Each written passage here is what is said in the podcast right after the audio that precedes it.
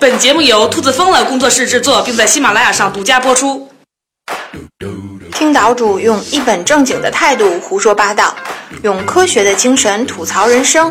（括号关注他，不要只看脸哦。）（括号完毕。）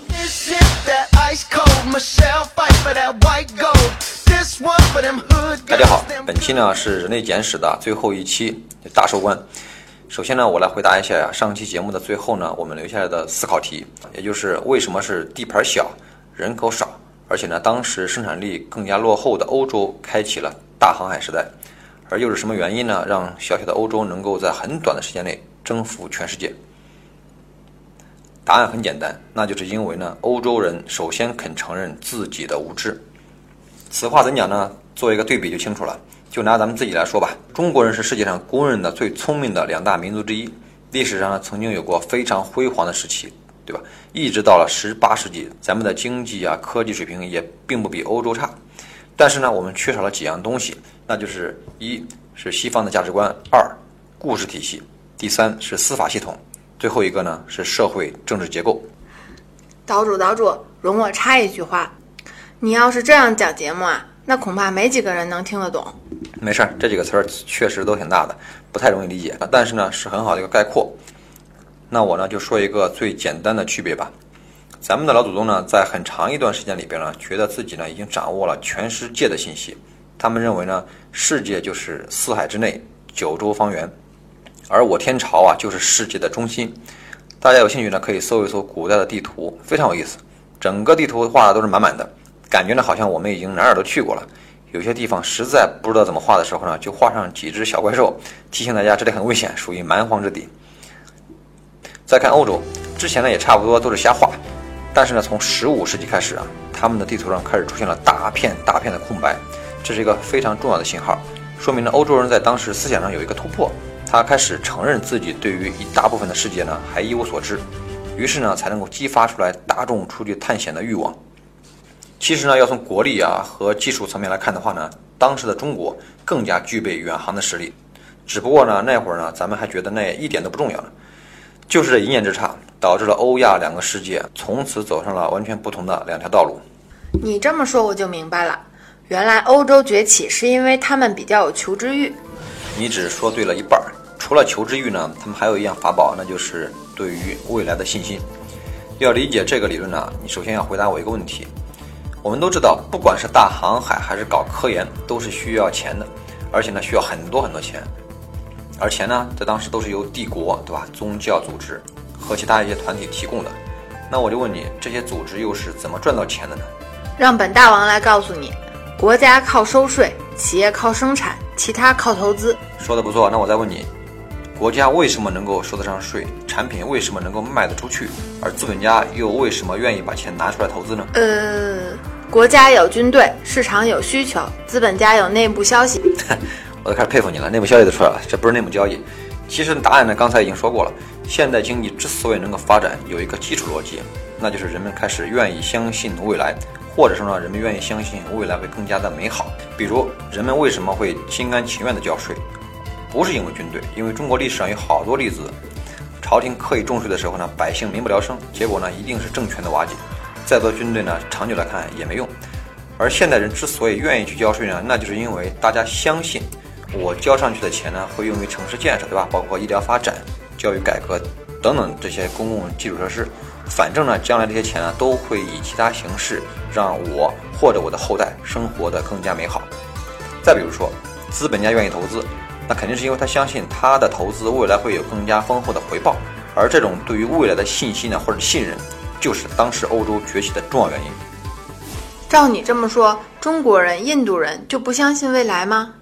不光是这几个亚洲传统大帝国。上一期我们说过了，在科学革命爆发以前的时候，总体上来说呢，人类是普遍不太相信会有什么再进一步的发展的，认为呢一切重要的知识啊都已经写在了宗教经典里边了。还是那句话，如果某些问题呢连上帝、佛陀都解决不了，那咱们普通人根本就没有办法，所以你就不要想这个事儿。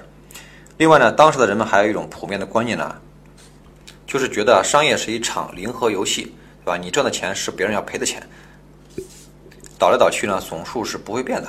因此呢，很多的文化里面呢，都认为赚钱或者赚大钱，对吧，是一种罪恶。历史上商人的地位呢也一直都不是很高。中国人在排队的时候觉得士农工商，对吧？说做买卖的永远排在最后一位。那个时候呢，就是典型的不相信未来，没有人愿意把钱拿出来去做投资，于是呢，也就没有了明显的进步。这种状况呢，一直持续到了科学革命的爆发。欧洲人呢，惊奇的发现啊，原来财富的总量是可以增加的。我吃饱了不代表你就得挨饿，我赚钱的时候呢，也不代表你一定要赔钱，对吧？你有可能也可以同时赚钱。亚当·斯密啊，在《国富论》里边啊，就对于这种个体的理性、个体去追逐利润最大化的行为呢，反而会最终增加整个社会啊、整个国家的财富，就进行了非常系统的一种理论的描述。总之呢，就是由于啊，人们这种理念的打开呀，开始对未来充满信心了。这里边呢，最明显的案例呢，就是人类对于资源的态度。你可别以为珍惜资源呢是最近几十年啊才兴起来的这种环保主义的理念。其实，在很早以前，当人类意识到资源可能是有限的那一天起，就开始提心吊胆的日子。如果全世界的煤都烧完了，可怎么办呢？如果全球的淡水资源都枯竭了，可怎么办呢？所以乍一听呢，都是要命的大事儿。可实际上呢，在过去的几个世纪里边啊，能源根本就没有被用光的迹象。反而呢是越用越多，我说这个话有两层含义啊。第一呢是科技的发展可以让我们对于现有的资源的利用率更高，对吧？比如说以前的一车煤啊只能给十户人家供暖，而现在这种燃烧技术的进步啊、效率的提高啊、供暖设备的改良啊，这样的话一车煤呢可能就能够给一百户人家供暖，这不等于把资源储备量提高了十倍吗？第二层意思呢是说啊这种新的技术呢还可以帮助我们找到新的能源，还拿煤举例啊。没错，理论上来说呢，地球上的煤的储量啊肯定是有限的，不管怎么省着用，早晚都有用完那一天。可是呢，还没等到煤用完呢，我们就发现了石油，对吧？那你说呢？石油也是有限的呀，对吧？没关系，科技呢继续发展，我们呢又开采出了天然气，再往后呢又出了页岩气啊这些排着队等着。另一方面呢，水利啊、风力啊、太阳能啊这些技术也都在不断的进步，也就是所谓的新能源在不断进步。说不定呢，过几天什么都不用烧了，汽车照样可以满街跑。所以呢，从乐观角度来看的话，所谓的能源问题，其实根本上是一个技术问题。上一期你说科学可以让人长生不老，这一期又说科学可以让能源永远也用不完。那你的意思是不是说科学就是万能的呢？你可别诬陷我啊，我可没这么说。我对于人类简史、科学革命啊这部分的理解呢，是说对于我们普通人来说啊，学会科学的思维方式。比弄明白某个科学理论呢更加重要。什么叫科学的思维方式呢？举个最通俗的例子吧，比如说，别人有钱我没有，那么呢，一部分人就会认为呢，我穷是因为我爹就穷，我找不到好工作，那是因为社会不公平。凡是那些成功的人呢，赚大钱的人呢，肯定是有背景，或者呢是道德沦丧，对吧？我而我呢，虽然没有钱，那是因为我老老实实，甚至呢是我道德高尚。总之一句话，人生的失败不是因为自己的无能。而是因为周围有坏人，你看这种思维方式呢，我就管它叫不科学。怎么不科学呢？因为他在这套理论里边啊，貌似把所有的事情都弄明白了，谁是好人呐，谁是坏人呐，前因后果，为什么会有人赚钱，为什么会有人穷？但是呢，最后一看呢，他除了自己找了一堆让贫穷变得更加合理的理由之外，其实什么进展也没有。怎么改变现状呢？怎么开始赚钱呢？他完全没有想。所以呢，我就说这是不符合科学逻辑的。而如果我们按照科学革命这一段啊，教给咱们的思维模式来看这个问题的话，那我们首先应该告诉自己，我现在之所以没有达到世俗意义上的成功呢，也就赚钱不多吧，那是因为我自己在某些方面呢还有欠缺，这是第一步，也就是首先承认自己的无知，然后呢就去想一想自己到底是缺乏哪些方面的专业知识，还是缺少一个对于未来的具体规划呢，还是因为不敢尝试，勇气不足，等等等等。我总之呢，就是找到了问题，找到原因之后呢，分解任务，然后呢，你再满怀对于未来的信心，去坚持不屈不挠的一个一个去解决它们。像这种就事论事啊，以解决问题为目标的思考方式呢，我就认为它是科学的。我们都知道呢，特斯拉的老板呢，马斯克呢，要做一辆像火箭一样快的列车，对吧？听说了，但是这事儿有点扯吧？你看，这就是好多人的思维方式，一上来呢，就会认为自己已经把事情想明白了。可是呢，却没有去思考解决问题的方案。马斯克呢，他是反过来想的，他认为呢，火箭既然能够竖着打，为什么就不能横着打呢？对吧？先有了一个目标以后呢，然后再去分解任务，一个一个解决难题就行了。不管呢，他最后能不能造出这样一辆火车来，我认为呢，这种思考问题的方法呢，至少让问题的解决成为可能。以上呢说了这么多啊，科学的好话，接下来呢我要说一点不同的观点，不一定都是负面的，但至少呢值得我们思考一下其中的利与弊。我们说科学革命呢激发了人类的求知欲，对吧？大航海时代呢被公认为是人类文明中啊最重要的历史阶段之一。那么然后呢，我们顺着时间坐标一看，大航海之后的再一次突飞猛进，那就是到了蒸汽机引发的十八世纪的工业革命。而工业革命有多重要，我们这里就不用多说了，对吧？相信大家都已经非常了解了。我们今天呢，只是想说几个它所带来的间接影响。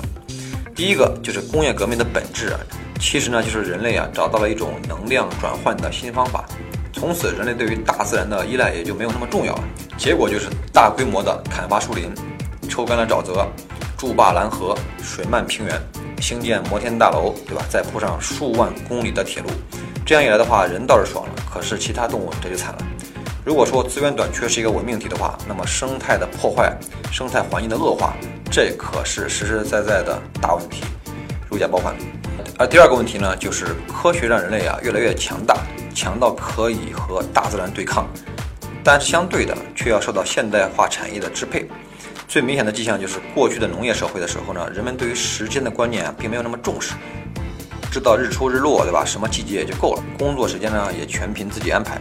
如果你穿越到中世纪去问一个农民今年是哪一年，他绝对会让你去问村长去。可是现在人们的生活要精确到分，精确到秒，对吧？别的不说，精神紧张肯定是一定的。再有呢，就是家庭和社群系统的崩溃。当年啊，不管你是农场啊还是作坊，对吧，都可以算是家族企业。绝大多数人呢，一出生呢就已经把工作定下来了，家里边是干什么的，你基本上就干什么。这其中有一个核心的家庭，然后呢，再去由亲戚啊构建一个大家庭，然后呢，再加上你的邻居，就形成一个社群系统。一般来说的话呢，人一生当中啊，能够遇到的事儿，都能够在这个大家庭里边解决，包括呢从你出生开始啊，然后开始受教育、医疗、安保、贷款，到后面盖房子啊、娶媳妇儿、生孩子、养孩子，直到最后下葬离开这个世界，都是由这个大家庭来负责的。而只有当这个事件呢扩大到了大家庭都无法解决的地步的时候呢，当地的社群呢才会介入。乍听之下呢，这其实也挺好的，啥事都有人管。但是呢，从反面去想呢，如果你失去了家庭和社群的认可，那基本上就是被判了死刑，对吧？你第一没有工作，然后呢，没有人肯借钱给你，没有人保护你，就连生病了也没有人管你。在那样一种体系下面，其实对每个人的约束和每个人对自己任何一个行为的后果要面临的成本都是非常清楚，也是非常高的。但是工业革命一来，情况就变了，生产力的发展呢，带来了国家整体经济实力的飞跃，很多社会化的功能呢就开始由国家负担起来了。比如说呢，有公共的市场可以给你提供工作、保险和退休金；想上学呢，可以去公立学校；想做生意呢，还可以找银行去贷款。遇上了流氓啊，找警察，对吧？生病了可以去医院。总而言之呢，就是以前核心家庭和社群的功能啊，很多功能呢都被于国家包办了。那么年轻人呢就开始不必再受到家庭的这种严格的约束，人与人之间的更大规模的融合与协作呢，当然也就开始了。听你说了这么多，确实有利有弊。一个物种的强大是会给其他物种和环境带来威胁的，但是总体上，我觉得应该还是好的。嗯，这的确也是现在的主流观点。以后呢，有机会和你详细讨论啊。我今天呢认为啊，有必要说一说的就是，并不是人类破坏自然这件事儿，而是更重要的一点呢，那就是人类破坏了自然法则。在过去的四十亿年里边，地球上所有的生物的演化都是遵循着自然法则的。你比如说啊，长颈鹿对吧？它肯定有个长脖子，那是因为脖子越长呢，能够得到的食物也就越多，能够产下的后代呢也越多。所以呢，没有脖子或者脖子不够长的长颈鹿啊，就被淘汰掉了，而不是呢，因为某一只或者某一群长颈鹿，对吧？他们非常聪明，他们想出来了哦，脖子长更好，于是呢，他们就会让自己和同伴的脖子都去变长，并不是这样的。但是呢，智人就违反了这一自然法则。从农业革命开始的时候啊，一些我们自己觉得很好，但其实很不正常的事儿就开始发生了。举个例子说呢，智人开始养鸡。当然呢，是希望鸡养得越肥越好，对吧？最好呢还是能跑得慢一点，方便抓取。但结果他们就发现，如果让最肥的母鸡和跑得最慢的公鸡去交配的话呢，那生下来的后代又肥又慢，而这些后代呢再继续交配，于是呢，我们现在所有的鸡就变成了这样。按道理来讲，大自然中呢根本就不应该存在这种鸡，早就应该被淘汰掉了，因为它太容易被对手杀死了。可是呢，没办法，这不是大自然的产物，而是变成了一种符合人类需求的物种。像这种改变自然法则的做法呀，在人类简史里边呢，给它起了一个好名字，叫做智慧设计。我从你刚才的话里似乎听出了一点危险的信号。人类打破自然法则，难道就没有受到什么惩罚吗？嗯，到目前为止，貌似还没有。不过以后可就说不定了。下面呢，我就来说一说未来可能会取代自然选择的三种方式。第一个呢，就是生物工程。我们大家最熟悉的呢，就是转基因食品，很热的概念。但其实这个概念呢，并不新，几千年来呢，一直都有人在研究。比如说，在一万年前啊，人类就发现了阉割之后的牛呢，比较温顺，不具有侵略性，当然呢，也就比较容易的会被训练去耕地。这就是最简单的生物工程。明白了。那要这么说呀，咱们中国人对生物工程的贡献那可就太大了。为什么呢？咱们有好多太监。这这个好吧，没法反驳。不过呢，最近这件事呢又有了新的变化。以前呢只是给人一刀，对吧？弄弄一个不男不女的状态，而现在啊则可以通过外科手术和注射荷尔蒙彻底改变性别。当然了，这还只是小菜一碟。未来呢，通过生物工程啊，我们也许真的能够制造出来美国队长这样的超级人体。到那时候啊，普通人呢，可能就只能给这些超人当奴隶的份儿了。如果真有美队那么帅，我倒不介意被奴役。我们再来看第二种智慧设计，那就是仿生工程。它呢，就是通过结合有机组织呢和无机组织，创造出来一种生化人。这个呢，听上去比较复杂，但是呢，呃，举个例子就比较好理解了。比如说，某些残疾人士呢，可以装上一个靠意识来控制的机械手臂，那就属于这个范畴。那其他的呢，其实还包括啊，像助听器啊、人工视网膜啊，包括人工心脏等等这些，其实都是仿生工程的成果。这个听起来很好啊，好像没什么威胁。没威胁啊。假如你邻居安装了一只生化手臂，你知道会发生什么吗？他一拳就可以把重量级的拳王打败。你觉得这算不算威胁呢？而且呢，还有一个更关键的问题啊。如果一个人呢，他拥有了金属的四肢，对吧？人造的心脏，X 光一样的眼睛，那你说他还算人类吗？到那个时候呢，一系列的问题就出现了，包括哲学层面、心理以及政治方面的影响，那才是真正的大麻烦。最后一种改变自然法则的方式呢，那就是彻底创造出来无机的生命，小到计算机的病毒，对吧？大到终结者电影里边咱们看到的那些机器人的战士，都属于此类。有关这方面内容呢，我们之前有一期讨论过人工智能，对吧？那个里边已经做了详细的分析了。我们感兴趣的朋友呢，可以去听一下。总而言之吧，终究有一天呢，人类会通过科技把自己打造成神。那个世界的一切理论呢，都是我们现在的人所无法想象的。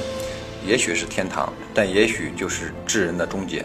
好了，到这儿呢，我们节目开播以来啊，最长的一个系列，也就是人类简史系列，到今天就全部讲完了。从两百五十万年前呢，一直讲到未来，这个时间跨度啊，以及知识含量，足以让任何喜欢科学、追求真知的朋友们好好的回味一段。尽管呢，我们用了八期节目啊来聊这本书，但是呢，由于篇幅所限，书中呢其实还是有很多精妙的理论和故事的，我们没有办法向大家一一做介绍。好了，感谢您的收听，我们下期再见。